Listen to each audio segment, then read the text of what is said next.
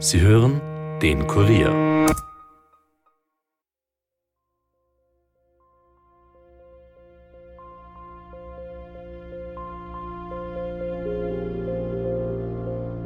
Der Großteil der Leute, die wir suchen, sind entweder dement oder die ganz zweite große Gruppe ist einfach Suizid. Eine Unterkühlung ist schneller mal passiert. Ja? Ähm, da ist mir lieber, wir werden gerufen und äh, suchen die Nacht durch und haben die Person, als man denkt sich, nein, geht schon gut, alarmieren wir dann morgen. Was ist mit der Person? Lebt sie noch? Wo ist sie? Wie auch immer. Also das macht schon was mit an. Und das Positive ist natürlich dann, wenn er gefunden wird, freut man sich natürlich. Ne? Es kommt nicht auf die Rasse an. Es kommt darauf an, ob der Hund sich durch Futter oder Spielzeug motivieren lässt und ob er an der Kooperation mit dem Menschen interessiert ist.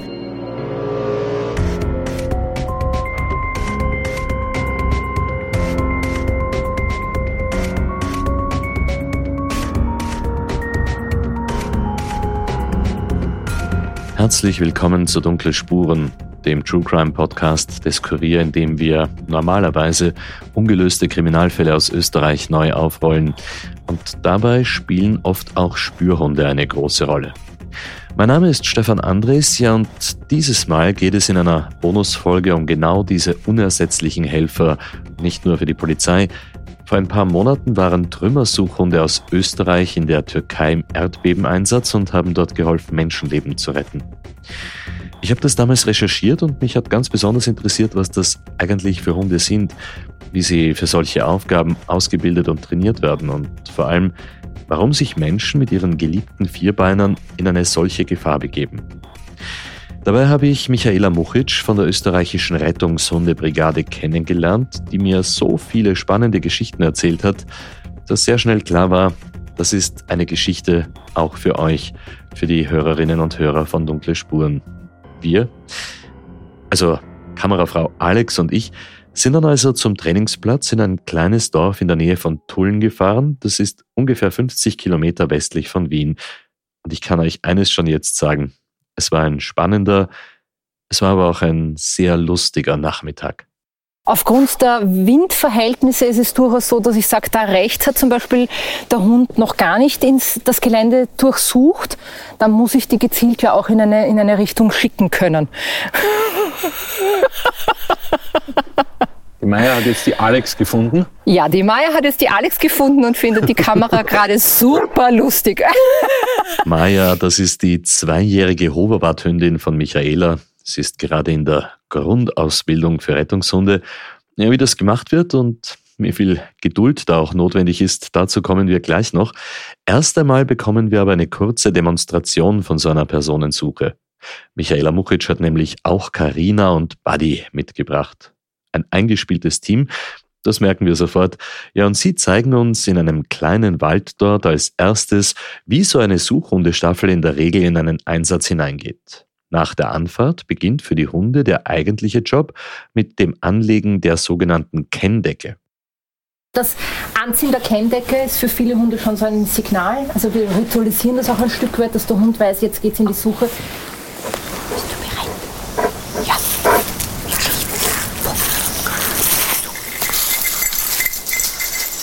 Die Kenndecke, das ist ein Geschirr in Signalfarbe samt einem Glöckchen drauf und schnell wird mir klar, wozu.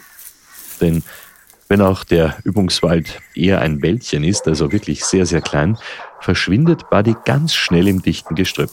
Karina wartet dann erst einmal, bis ihr Buddy durch sein Bellen anzeigt, dass er jemanden gefunden hat. Es ist Trainerin Michaela. Sie hat sich heute für uns hinter einem Baumstamm versteckt. Super, sehr gut, Bub. Was mir jetzt aufgefallen ist, ich hätte mir erwartet, dass äh, der Buddy irgendwelche Kommandos kriegt, links, rechts, irgendwas. Du bist eigentlich jetzt ganz ruhig dagestanden und hast ihn machen lassen, bis er angezeigt hat. Ja, weil der Buddy ein Hund ist, der immer seine Wege geht, egal was ich ihm sage. Ich meine, wenn es dann einmal so weit ist, dass er wirklich nicht mehr weiter weiß, dann lässt er sich schon schicken. Aber im Prinzip, ich schicke den weg, der rennt seine Kreise im Wald, bis er einen Geruch hat. Der braucht mir eigentlich gar nicht dazu. ich habe vorhin nämlich auch gefragt, weißt du, wie er das macht? Nein. Es ist echt unglaublich schön zu sehen, wenn der Hund den Geruch sucht und wenn der Hund dann den Geruch hat. Es ist wirklich, wie wenn es einen Schalter umlegt, da ist die Körpersprache, die Körperspannung eine ganz andere, als wie davor, wo man glaubt, der rennt nur spazieren. Und dann, wenn er das in die Nasen kriegt, das ist echt, da reißt er dann kurz und dann. Also du weißt dann auch schon kurz, ja. bevor es soweit ist, jetzt hat er was. Ja. Also das ist wirklich sehr schön zu sehen und auch schön zu sehen, wie das dann im Aufbau halt ist. Ne? Weil ich habe einen Junghund auch im Auto sitzen, ähm, der lernt das gerade mit der Nase zu arbeiten und das ist bei dem auch schon unglaublich schön zu sehen. Mhm. Wie bist du nicht dazu gekommen? Ähm, wir haben schon immer einen Hund daheim gehabt und wie ich dann ausgezogen bin von daheim, habe ich gesagt, so jetzt will ich meinen eigenen Hund. Das war dann der Buddy. Und nachdem der relativ schnell gelernt hat, haben wir gesagt, okay, irgendeine Aufgabe braucht er. Der kann nicht nur Familienmitglied sein. Und so sind wir zur österreichischen Rettungshundebrigade gekommen. Buddy, habe ich den Eindruck, ist der perfekte Rettungshund. Ein super freundlicher, elfjähriger Schäfer-Labrador-Mischling. Das bringt mich auf die eigentlich banalste Frage, die ich Michaela stellen möchte während Karina und Buddy sich auf den Weg machen, noch einmal zu suchen, nämlich welche Hunderassen eignen sich eigentlich besonders gut und welche nicht so? Und die Antwort, die ist ziemlich überraschend. Wir haben äh, einen Rehpinscher schon in der Ausbildung gehabt und ich hatte hier in der Staffel eine französische Bulldogge. Äh, wir haben Passen Russell, äh, Mali, Labrador, Schäferhunde, Border Collies, Australian Shepherds, es kommt nicht auf die Rasse an. Es kommt darauf an, ob der Hund sich durch Futter oder Spielzeug motivieren lässt und ob er an der Kooperation mit dem Menschen interessiert ist. Da ist mir die Rasse ziemlich, ziemlich zweitrangig. Ich hatte schon Malis, die nicht für die Rettungshundearbeit geeignet waren. Obwohl das so der, der Diensthund, der ähm, Rettungshund mhm. ist. Nein, es kommt auf den einzelnen Hund an. Was ein bisschen schwierig ist, erzählt Michaela, sind Hunde, die von Natur aus ein bisschen aggressiv sind. Hm, logisch eigentlich. Ja, und das betrifft dann leider oft auch gerettete Hunde aus dem Tierheim. Noch eine Einschränkung gibt's allerdings, erzählt Michaela, abgesehen davon, ob der Hund vom Charakter her mitmacht. Zu große, zu schwere Hunde können einem das Leben durchaus schwer machen, weil wir müssen zum Beispiel auch in der Prüfung den Hund tragen und einer Fremdperson übergeben hatte ich auch durchaus schon im Einsatzfall ein Zaun, so wie das hier, so ein Stück Weidezaun, das mitten durch mein Suchgebiet gegangen ist. Ja, aber wie kommen wir da jetzt drüber? Er war zu hoch, als dass der Hund alleine hätte drüber springen können. Das heißt, wir haben es wirklich so gemacht, dass ein Kollege drüber geklettert ist, ich meinen Hund genommen habe, dem Kollegen über den Zaun drüber gegeben habe, der den abgestellt hat und das muss der Hund einfach auch kennen, dass der nicht unruhig wird, zappelt, weil der sonst runterfliegt, sich verletzen könnte oder im allerschlimmsten Fall sogar grantig wird oder ich weiß nicht, ob ihr das bei der Rettungshundebrigade auch macht, aber im militärischen und im polizeilichen Bereich geht das ja bis zum Abseilen vom Hubschrauber. Macht's auch, auch das machen wir, ja. Also gerade im alpinen Bereich, die Kollegen in Kärnten, Steiermark, wir üben das auch immer wieder bei großen Übungen, dass das mitgeübt wird, dass die Hunde lernen sich auch im schlimmsten Fall, sage ich jetzt einmal, äh, aus, dem, aus dem Hubschrauber abgeseilt zu werden, weil wenn du in ein Gelände, wo du entweder einen sehr, sehr langen Anstieg oder dergleichen hättest, die Person aber dort vielleicht das letzte Mal gesehen wurde, dann ist natürlich das Abseilen die schnellste Variante, um, um die Suchteams ins Gebiet zu bekommen und dann wird das durchaus auch schon gemacht. Mhm. Wie lang kann man eigentlich einen Suchhund in der Arbeit dann im Einsatz einsetzen? Bei Agility weiß oder bei den Dog Dances, das sind zehn Minuten, Viertelstunde, dann ist der Hund erschöpft? Ähm, hängt von einigen Faktoren ab. Es hängt einerseits von der Witterung ab. Im Sommer bei 30 Grad ist natürlich auch der Hund schneller erschöpft. Es hängt von dem Gelände ab, in dem der Hund suchen muss. Wenn das ein sehr unwegsames Gelände ist, das den Hund auch körperlich sehr stark fordert, kann der auch nicht so lang suchen. Und es hat von, mit dem Erfahrungsgrad des Hundes zu tun. Ähm, meine alten Hunde, sage ich jetzt einmal, waren auch schon noch einmal eine Dreiviertelstunde bis Stunde im Suchgebiet, einfach weil sich die aufgrund ihrer Erfahrung ihre Ressourcen so gut eingeteilt haben. Ja, und das schaut dann für Außenstehende und manchmal sogar für Rettungskräfte so aus, als würde der Suchhund hier eigentlich nur spazieren gehen. In dem Moment, wo die einen Geruch bekommt, konntest du bei dem Hund ganz genau sehen, wie der Schalter umgegangen ist. Und die hat ganz anders sozusagen sich äh, also wirklich zur Person hingestrebt und nicht einfach nur noch spazieren gegangen. Also es hat wirklich von, ist von mehreren Faktoren abhängig. Bei günstigen Witterungsverhältnissen, wenn es nicht zu heiß ist, nicht zu kalt ist, ein, kein zu dichtes ähm, Suchgebiet, kann der Hund schon eine halbe Stunde gut suchen. Dann braucht er einfach Regenerationszeit, halbe, dreiviertel Stunde und dann kann der wieder hinausgehen in die Suche. Das ist nicht das Thema. Aber sie brauchen einfach dazwischen Zeit, um sich sozusagen zu regenerieren. Untersuchungen haben gezeigt, dass ein Hund nach einer intensiven Suche bis zu einem Grad mehr Körpertemperatur hat. Also die kriegen wie Fieber, wenn die wirklich intensiv arbeiten und suchen. Und da muss man einfach dem Hund die Gelegenheit geben, sich zu regenerieren. Mhm. Wir Menschen brauchen auch irgendwann einmal eine Pause. Rettungshundearbeit ist also Arbeit in der Natur, aber auch mit den Naturgewalten. Beim Training hier, unweit der Donau, bieten sich dafür auf ziemlich kleinem Raum eigentlich ganz viele Möglichkeiten. Wir beobachten jetzt Buddy beim nächsten Anlauf, die versteckte Person, also Michaela, unter den Ästen zu finden. Was ich nämlich vorher gar nicht gesehen habe, ist, dass dieser kleine Wald hier äh, eigentlich eine Insel ist, ja. nämlich dass rundherum auch Wasser führt. Das ist ja zusätzliche Herausforderung dann auch für ja. den Zughund. Absolut. Ähm, dahingehend, also wir trainieren das auch zum Teil ganz bewusst weil ähm, Wasser, sage ich jetzt einmal, eine zusätzliche Herausforderung ist, gerade in so einem Fall zum Beispiel, wenn die Person auf der anderen Seite vom Wasser ist, dass der Hund trotzdem sozusagen lernt, gegebenenfalls das zu überqueren und die Person da drüben anzuzeigen, bis hin zu Hunde, die gerne ins Wasser gehen, so wie der Buddy, ja, dann durchaus einmal sagen, oh, super Wasser, ich nehme mal da hm, einen Abstecher, dann trotzdem aber weitersuchen. Wie wäre das jetzt eigentlich, wenn zwei Menschen hier im Wald liegen? Zeigt er dann den ersten so lange an, bis der Hundeführer da ist? Oder? Genau. Ja, auch das trainieren wir durchaus, dass zwei Personen gemeinsam da sitzen. Weil im blödesten Fall ist es Mutter mit Kind. Also wir versuchen, wir nennen das Opferbilder, dem Hund so viel wie möglich in der Ausbildung zu zeigen, damit er möglichst viel kennt und dass er mit möglichst viele Situationen abrufen kann, als, ah, das kenne ich, das ist genau das, was Sie jetzt von mir wollen. Aber wenn jetzt da einer sitzt und da drüben zum Beispiel einer. Dann holt er sich den, den er zuerst kriegt, fällt den so lange, bis die Karina dort ist und dann würde er weitersuchen. Das ist das, was Sie de facto ja auch in der Prüfung machen müssen. Okay. Da muss der 20 Hektar mit zwei Versteckspersonen in 15 Minuten absuchen. Bei der ersten Prüfung erzählt mir Michaela später, als wir uns über die Ausbildung von Rettungshunden unterhalten, da gibt es übrigens auch verschiedene Möglichkeiten der Ausbildung bis hin zum sogenannten Mantrailing und der Trümmerprüfung.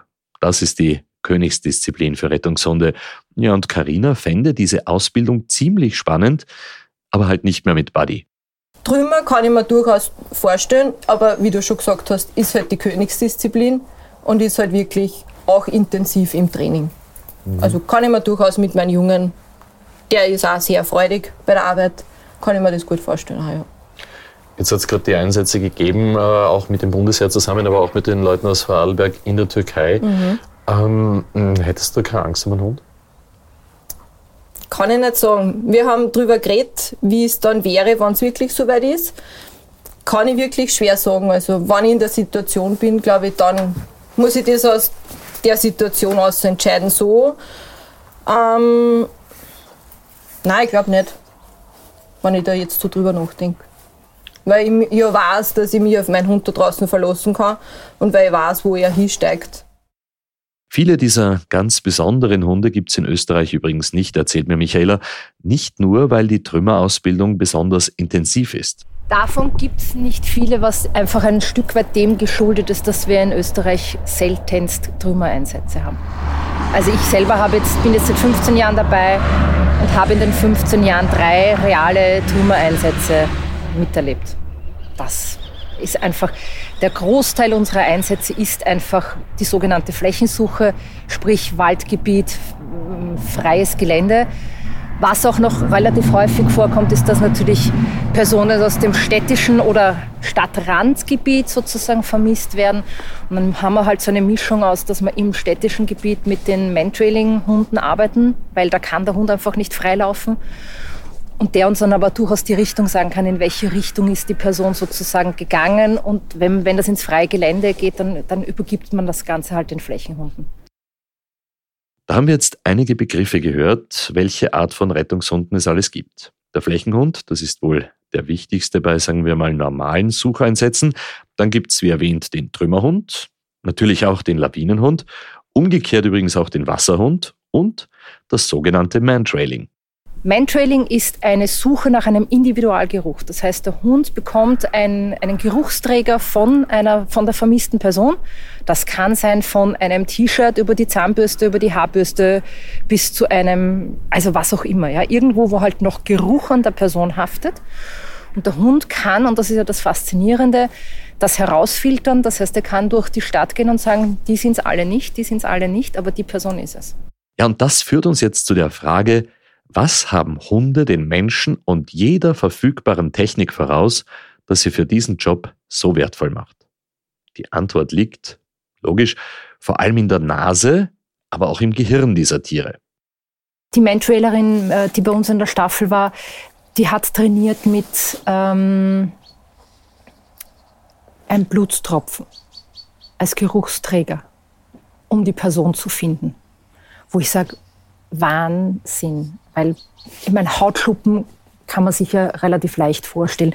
Haare, all diese Sachen, dass das sozusagen ein Eigengeruch ist. Aber das Blut für den Hund als Geruchsträger dienen kann, um dann die richtige Person zu finden, finde ich schon sehr beeindruckend. Hunde haben ein x-faches der Riechzellen vom Menschen, je nach Größe und Form der Nase, und auch das zuständige Gehirnareal ist viel größer. Ja, so steht das jedenfalls im Lehrbuch. Dazu kommen noch ein paar heute wissenschaftlich erforschte Fakten. Zurück bleibt dann aber selbst beim Hundeprofi ein gewisses Staunen über alle diese Fähigkeiten. Das ist für mich nach wie vor ein Phänomen. Wie kriegt der Hund den Geruch, auch gerade bei ganz schwierigen Witterungsverhältnissen? Erst wenn der Hund sagt, jetzt habe ich was, und das merkst du häufig sehr, sehr stark an der Körpersprache des Hundes, die sich auf einmal verändert. Und das ist auch so ein Stück weit dein Job als, als Hundeführerin, das zu erkennen, dass der sagt, oh, jetzt habe ich was. Weil dann kannst du sozusagen auch sehen, richtig wieder umschalten und sagt, jetzt scanne ich nicht nur, nicht nur die Gegend, wo kriege ich was, sondern jetzt habe ich was. Und dann fängt, fängt das ganze Verhalten des Hundes an sich zu ändern. Dann fangen die meistens an, so in konzentrischen Kreisen immer enger zu werden, bis sie sozusagen an der Geruchsquelle, sprich an der Person sind.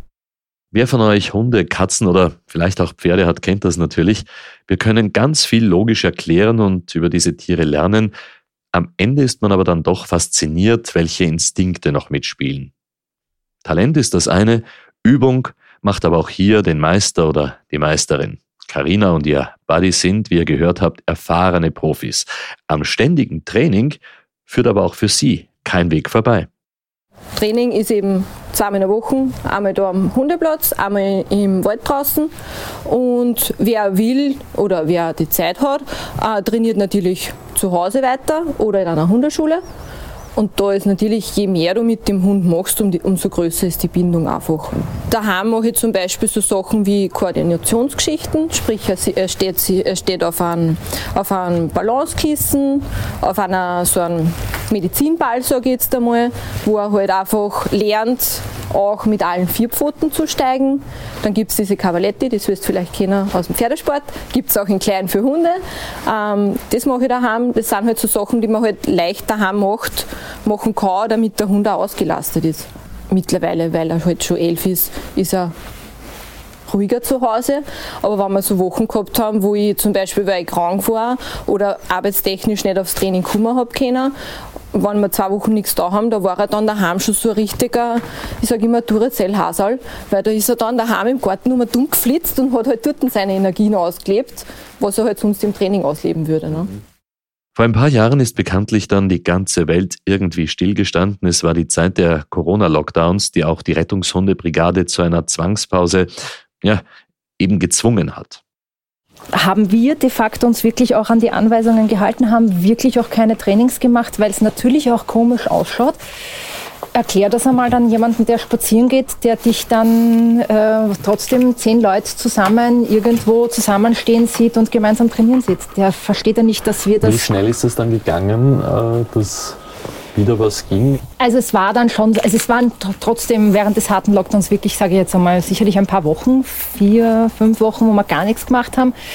Und uns dann natürlich ein Stück weit mit dem, wir sind eine Einsatzorganisation, wir machen das ja schon, weil es uns Spaß macht, aber Einsätze hatten wir de facto ja trotzdem auch. Und die Hunde müssen weiter im Training stehen. Ich meine, vier, fünf Wochen Pause verlernen die jetzt nicht gleich alles. Aber gerade bei den jungen Hunden, wo du im Aufbau bist, hauen dich dann vier Wochen Pause dann schon noch einmal ein Stück weit wieder retour. Ja, also wenn Sachen noch nicht gefestigt sind, musstest du dann halt bei manchen Hunden wirklich so ein zwei Schritt zurück und bei den Basics halt noch einmal neu anfangen. Ja, aller Anfang ist bekanntlich schwer, die Grundlagen sind aber auch immens wichtig, lerne ich. Ja, und bevor wir jetzt mit Maya ein paar praktische Übungen erleben, führt uns Michaela in diese Grundlagen ein. Eines vorweg, für beide. Jungrettungshund und Hundeführerin, Hundeführer ist in nächster Zeit viel Geduld nötig.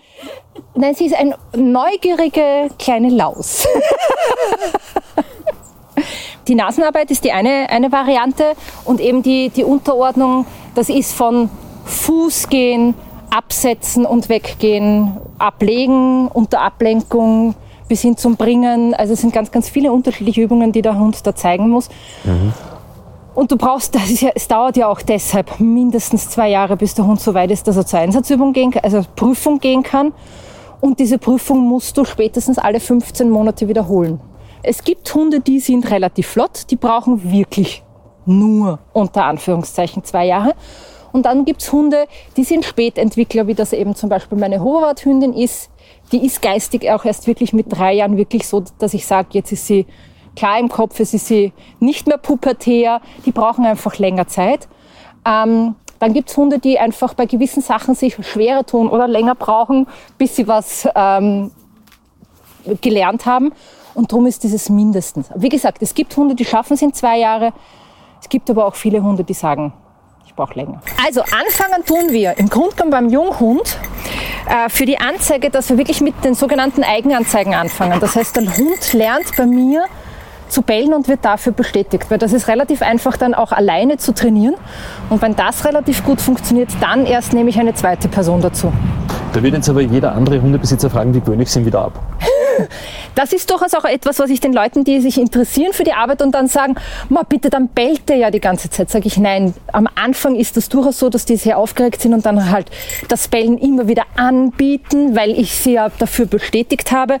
Wir gehen dann aber relativ schnell halt, dass der wirklich zu einer Person hingeschickt wird und nur noch bestätigt, wenn er, wenn er bei der Person bellt und nicht mehr permanent.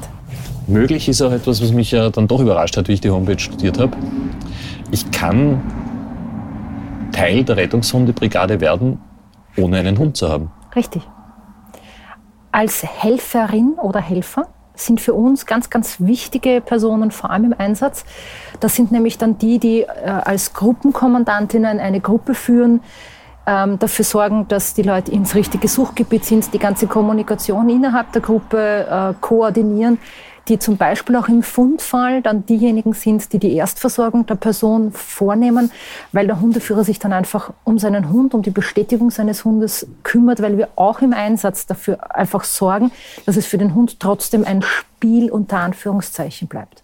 Ja, der kriegt trotzdem seine Bestätigung, was dann für natürlich Angehörige dann komisch ausschaut, wenn der Hund dann dort bespaßt wird. Aber für den Hund ist das extrem wichtig, weil wenn du das mehrere Male nicht tun würdest, sagt der Hund dann irgendwann einmal, naja, das mache ich nicht, weil das ist ja blöd, da kriege ich ja keine Bestätigung.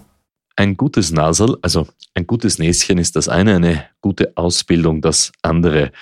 Michaelas Hoverwart-Hündin Maya hat ja gerade erst angefangen, ein Rettungshund zu werden und ist noch sehr verspielt, was wir auch gleich einmal zu spüren bekommen. Also vor allem unser Mikrofon. naja, ihre Beißwurst, also sagen wir uns ehrlich, ja. Ja, okay. ja, es schaut nicht so viel anders aus. Das, was wir jetzt nicht sehen können, ist, dass die Maya versucht hat, unser Mikrofon die ganze Zeit äh, als Spielzeug zu kriegen. Und jetzt sehen wir, womit sie normalerweise spielt. Und das schaut tatsächlich nicht viel anders aus. Unser Mikro ist für die junge Maya also Spielzeug. Warum es übrigens Spielzeuge für die einen, aber Leckerlis für andere Hunde in der Ausbildung gibt, warum oft nicht der Hund, sondern der Mensch mit dem Ganzen hier überfordert ist und warum Rettungshundeleute einen ganz besonderen Charakter entwickeln, das hört ihr alles nach einer kurzen Werbepause.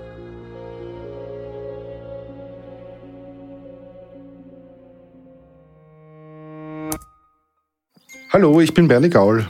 Und ich bin Clara Sautner. Bernie ist der Klimaexperte vom Kurier. Wir nennen ihn Klima Bernie.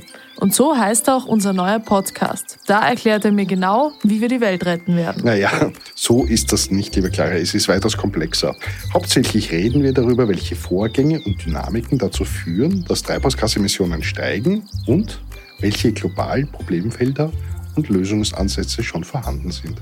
Cool, dann machen wir das. Den neuen Podcast findet ihr auf Korea.at und in allen Podcast-Apps. Also anhören, like und subscribe. Das hast du schön gesagt. Danke.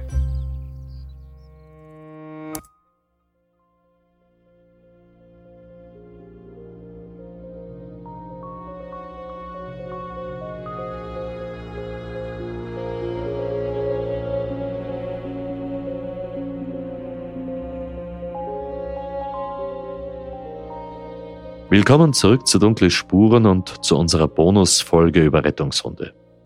Sicher seid ihr nach all dem, was wir bis jetzt schon gehört haben, auch baff, was diese Tiere alles von Natur aus leisten können. Ja, vielleicht noch ein Bild, das ich während der Recherche gelesen habe. Hunde können ein Sandkorn in einem Beachvolleyballfeld finden, wenn es zum Beispiel nach einem vermissten Menschen riecht.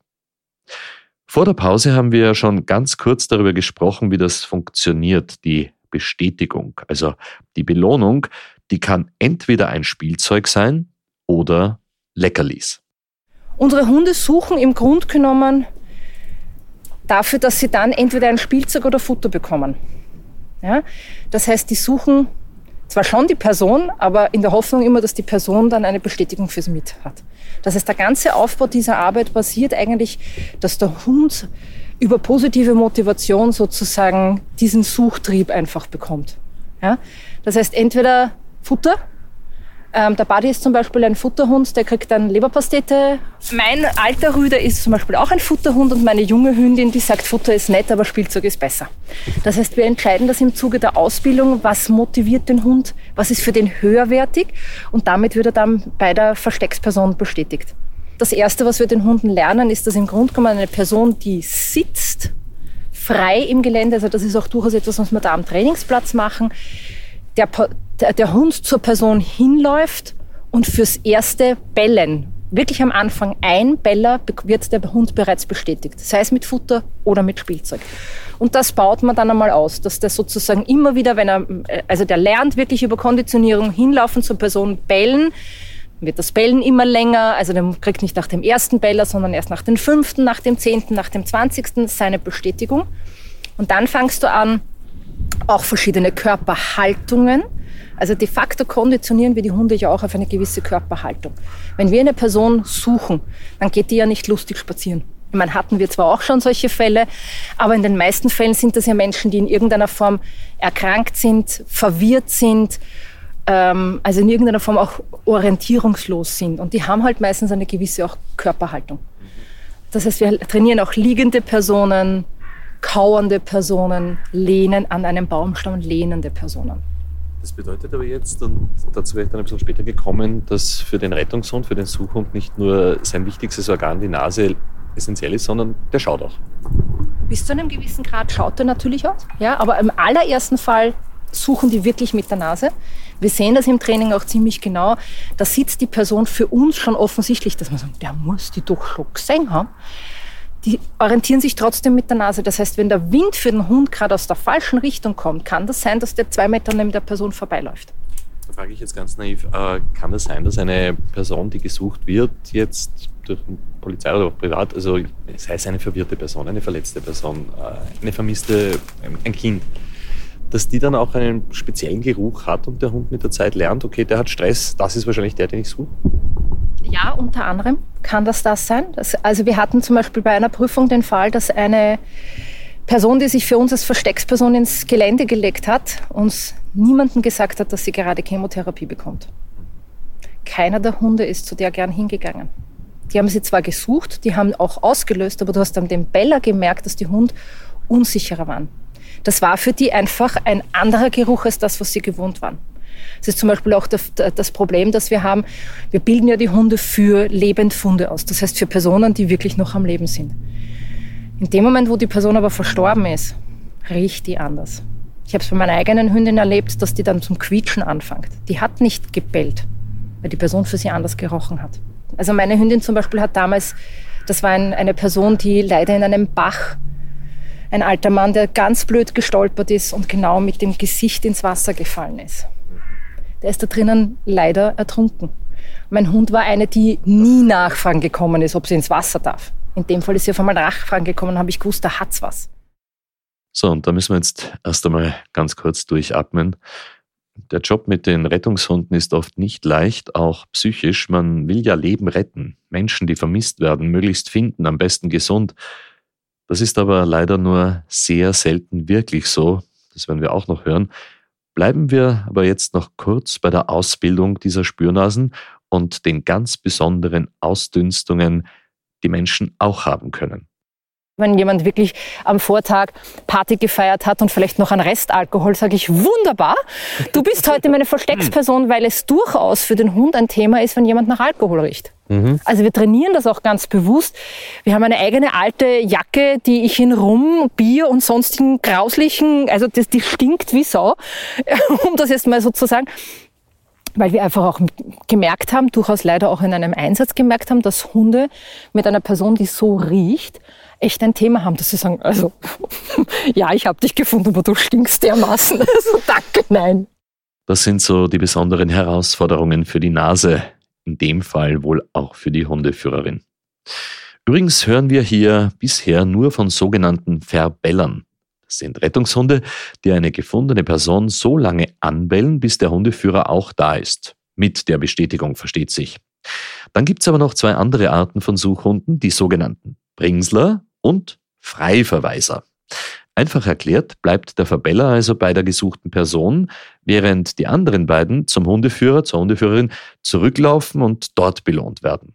Jetzt haben wir aber den Fall, wenn die Person, weil sie sich geschreckt hat, aufsteht und den Platz verlässt, kann der neu zum Suchen anfangen. es gibt Hunde, die wollen nicht bellen. Die haben einen Stress mit die Person anbellen und werden das einfach von sich aus nie anbieten. Ich kenne zum Beispiel zwei Borders, die, die bellen die Person nicht an. Für die ist das aber sozusagen, dann könnten die nie Rettungshund werden. Ist das einmal geklärt, steht der Ausbildung zum Rettungshund also nichts mehr im Weg. Außer Baumstämmen, Zäunen, Schuppen, andere Menschen und Hunde vielleicht. Das alles wird trainiert und später auch abgeprüft. Wir haben halt sehr, sehr viele Elemente, die der Hund lernen muss. Gerade der Rettungshund und du hast halt bei der Prüfung drei Sparten, in die der Hund sozusagen, in der er antritt. Das ist auf der einen Seite natürlich die Nasenarbeit.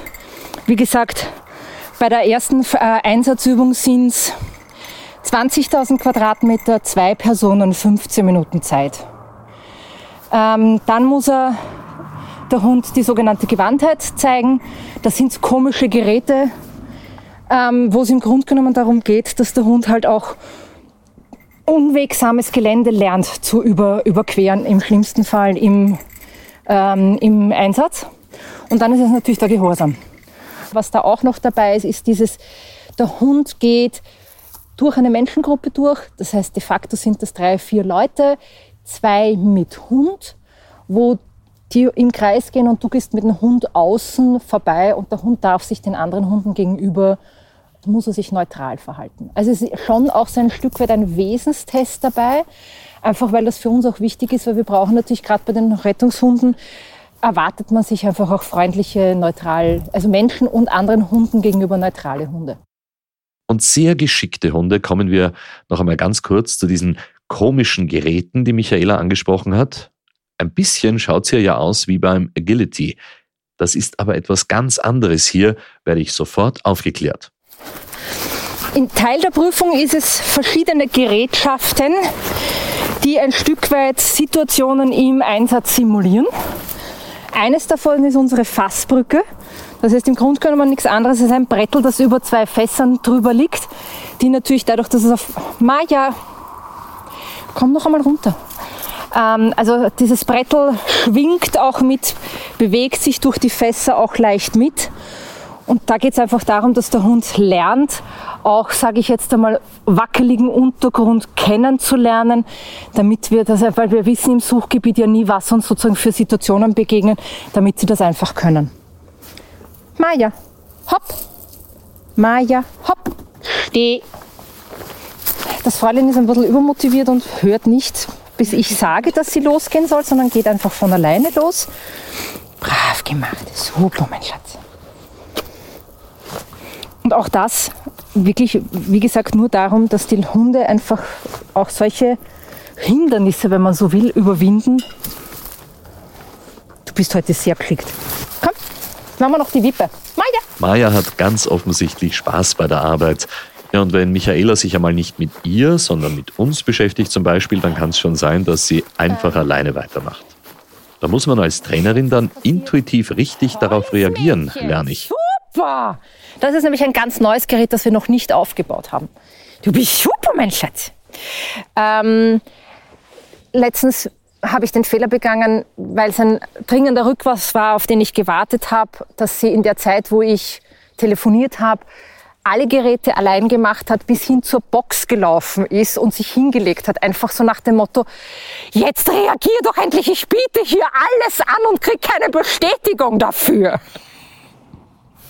Ohne Geduld geht gar nichts. Also ich hab jetzt, wir haben jetzt äh, in einer anderen Staffel einen Kollegen, äh, auch mit einem, mit einem jungen Hoverwart Rüden, der verzweifelt ist, weil der Hund halt nicht und nicht zum Bellen angefangen hat. Ich gesagt, du brauchst Geduld. Also schnell geht in den seltensten Fällen etwas. Also zum Beispiel die Leiter.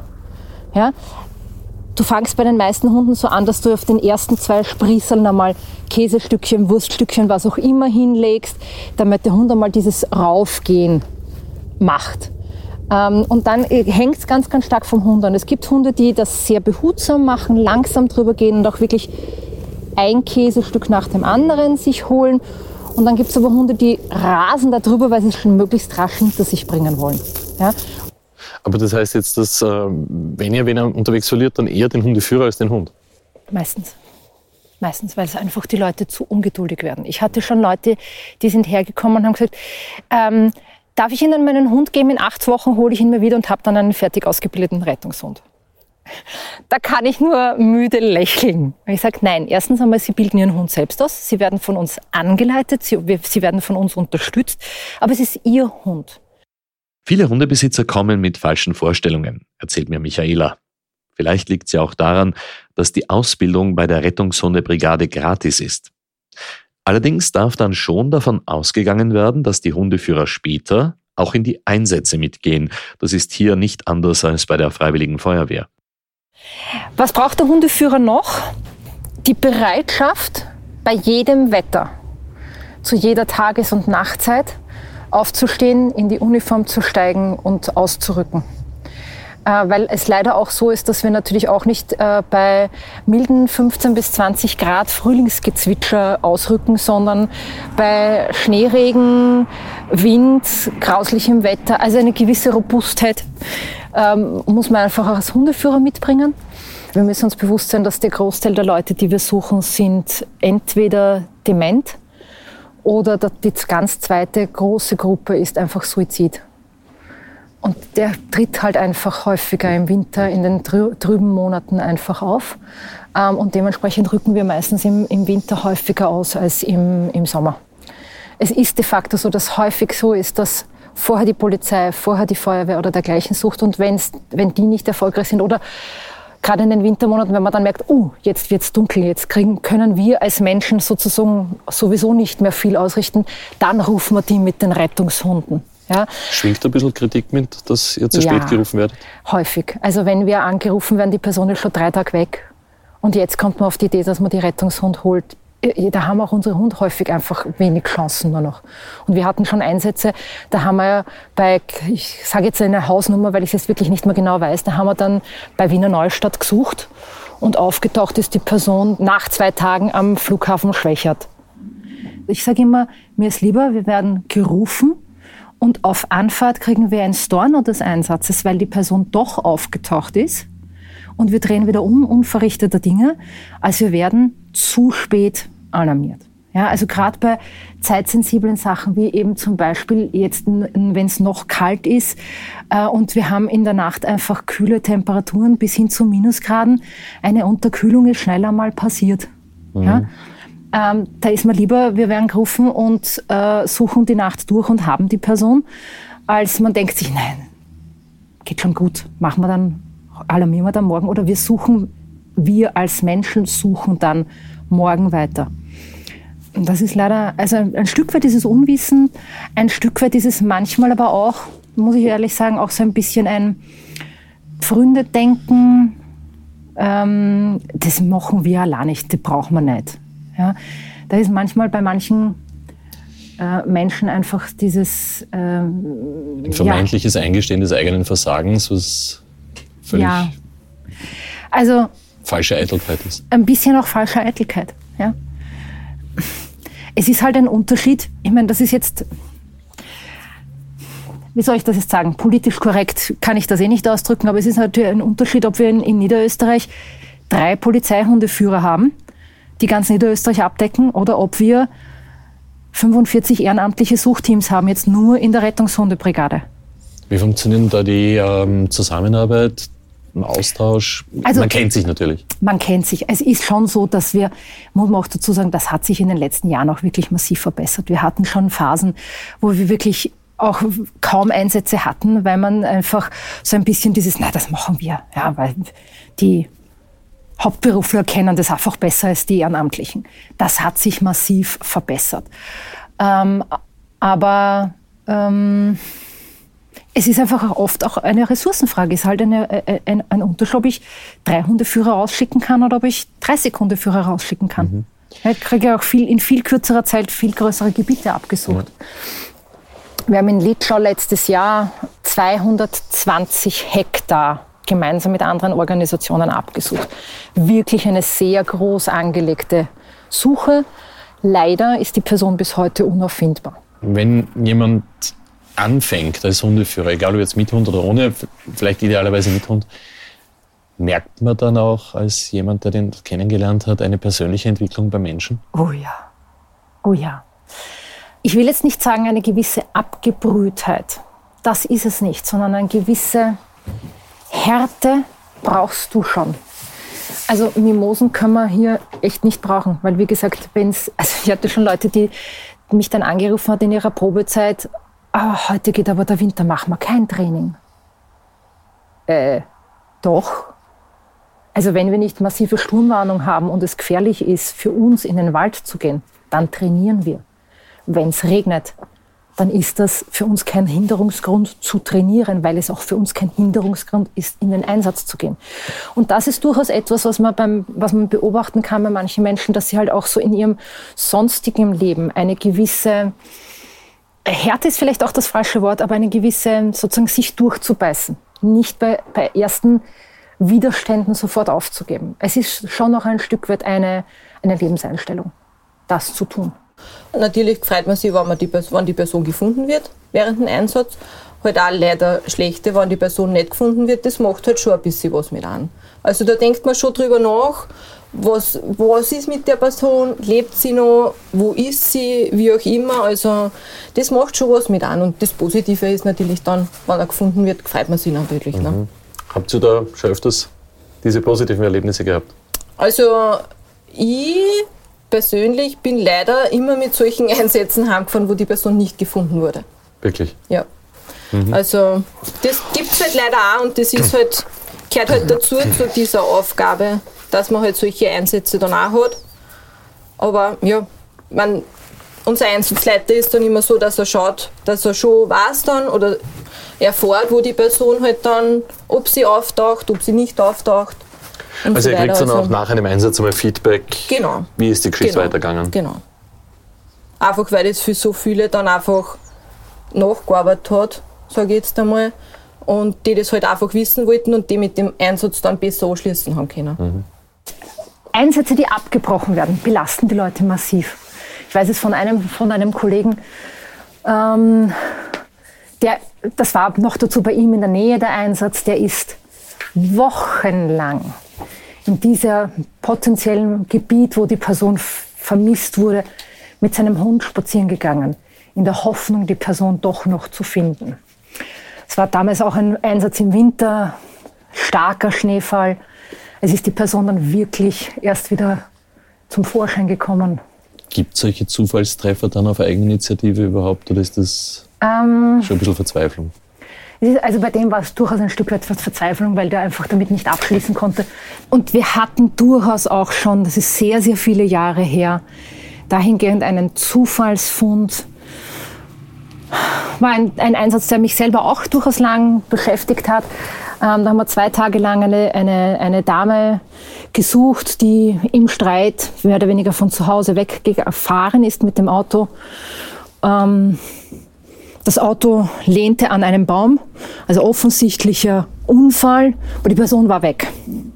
Wir haben re relativ großräumig dort alles abgesucht. Gefunden hat dann eigentlich eine Kollegin, die mit ihrem Hund spazieren gegangen ist zwischen den Suchen in der Nähe von der Einsatzleitung, in der Nähe auch vom Fundort des Autos. Und der Hund hat sich auf einmal komisch verhalten. Es war eine, eine Mauer von einem, von einem großen Gelände, Schloss oder irgendwas, sehr verwachsen. Und der Hund ist auf einmal komisch. Und die lässt den Hund einfach dort rein. Hat sich diese Frau dort mit einem Spanngurt unter dieser Hecke das Leben genommen. Das war wirklich ein Zufallsfund. Die hat ihren Hund richtig gelesen und gesagt, das, da hat's was. Der Hund verhält sich komisch. Und das war wirklich, das waren 20 Meter gegenüber vom, vom, vom Auto. Also du musst schon einen sehr großen Idealismus auch ein Stück weit mitbringen, weil sonst tust du dir das ehrlich gesagt nicht an. Weil kommt irgendwann einmal der Punkt, wo du dann sagst, wozu, wie die Karina vorher gesagt hat, ich gehe jetzt schon so viele Jahre in Einsatz, aber wirklich gefunden habe hab ich mit meiner Gruppe zum Beispiel noch nicht. Vielleicht ist es diese ganz besondere Beziehung, die zum Beispiel Karina und ihr Buddy zueinander bekommen haben dieses krasse, nahezu blinde Vertrauen, diese oft unmerkliche Kommunikation zwischen Mensch und Tier. Befehle, wie man sie früher am Hundeabrichteplatz meistens gebrüllt gehört hat, habe ich hier nie gehört. Nur ab und zu ein ruhiges Kommando. Eines davon, das macht wahrscheinlich alle glücklich. Und das heißt fertig. Was ist dann für die wirklich das Signal? Arbeit fertig, ähm, im, im Falle, ähm, dass wir, sage ich jetzt mal, dann noch ähm, rausgehen aus dem Suchgebiet, dann dürfen die einfach auch freilaufen und sich sonst irgendwie bewegen. Aber das Signal fertig heißt, oder das Ausziehen der Kenndecke ist wirklich für die Hunde so ein, ich bin jetzt außer Dienst. Wir, also Alex und ich, sind immer noch wirklich beeindruckt. Wir haben gedacht, wir lernen hier etwas über die unglaubliche Intelligenz und den guten Spürsinn von diesen Hunden im wahrsten Wortsinn.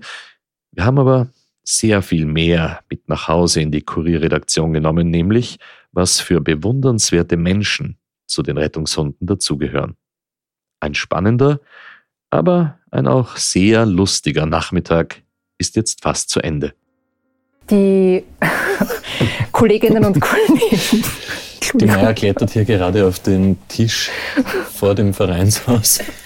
Und ich kriege jetzt das Gesicht gewaschen.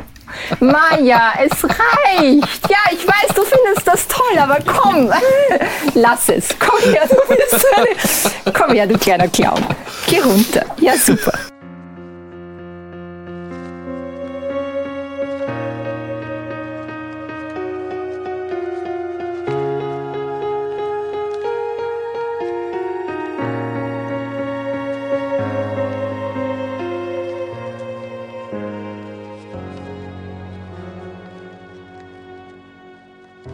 Bedanken uns bei der österreichischen Rettungshundebrigade ganz besonders bei Buddy und Karina und bei Maja und Michaela und auch bei allen anderen, die jeden Tag mit ihren tierischen Kumpels unterwegs sind, um Menschenleben zu retten oder zumindest den Angehörigen Gewissheit zu verschaffen. Wenn euch dieser Podcast gefallen hat, dann hinterlasst uns bitte eine Bewertung in eurer Podcast-App und erzählt euren Freunden davon und folgt uns gerne auch auf Instagram instagram.com slash dunkle Spuren. Da haben wir für euch zusätzliches Material zu allen Fällen aufbereitet. Dunkle Spuren ist ein Podcast des Kurier. Moderation Stefan Andres. Reporterinnen Yvonne Wiedler, Michaela Reibenwein, Elisabeth Hofer und Valerie Kripp. Schnitt Alexandra Diri und Dominik Kanzian. Der Titelsong ist von Tobias Schützenberger, produziert von Elias Nabmesnik.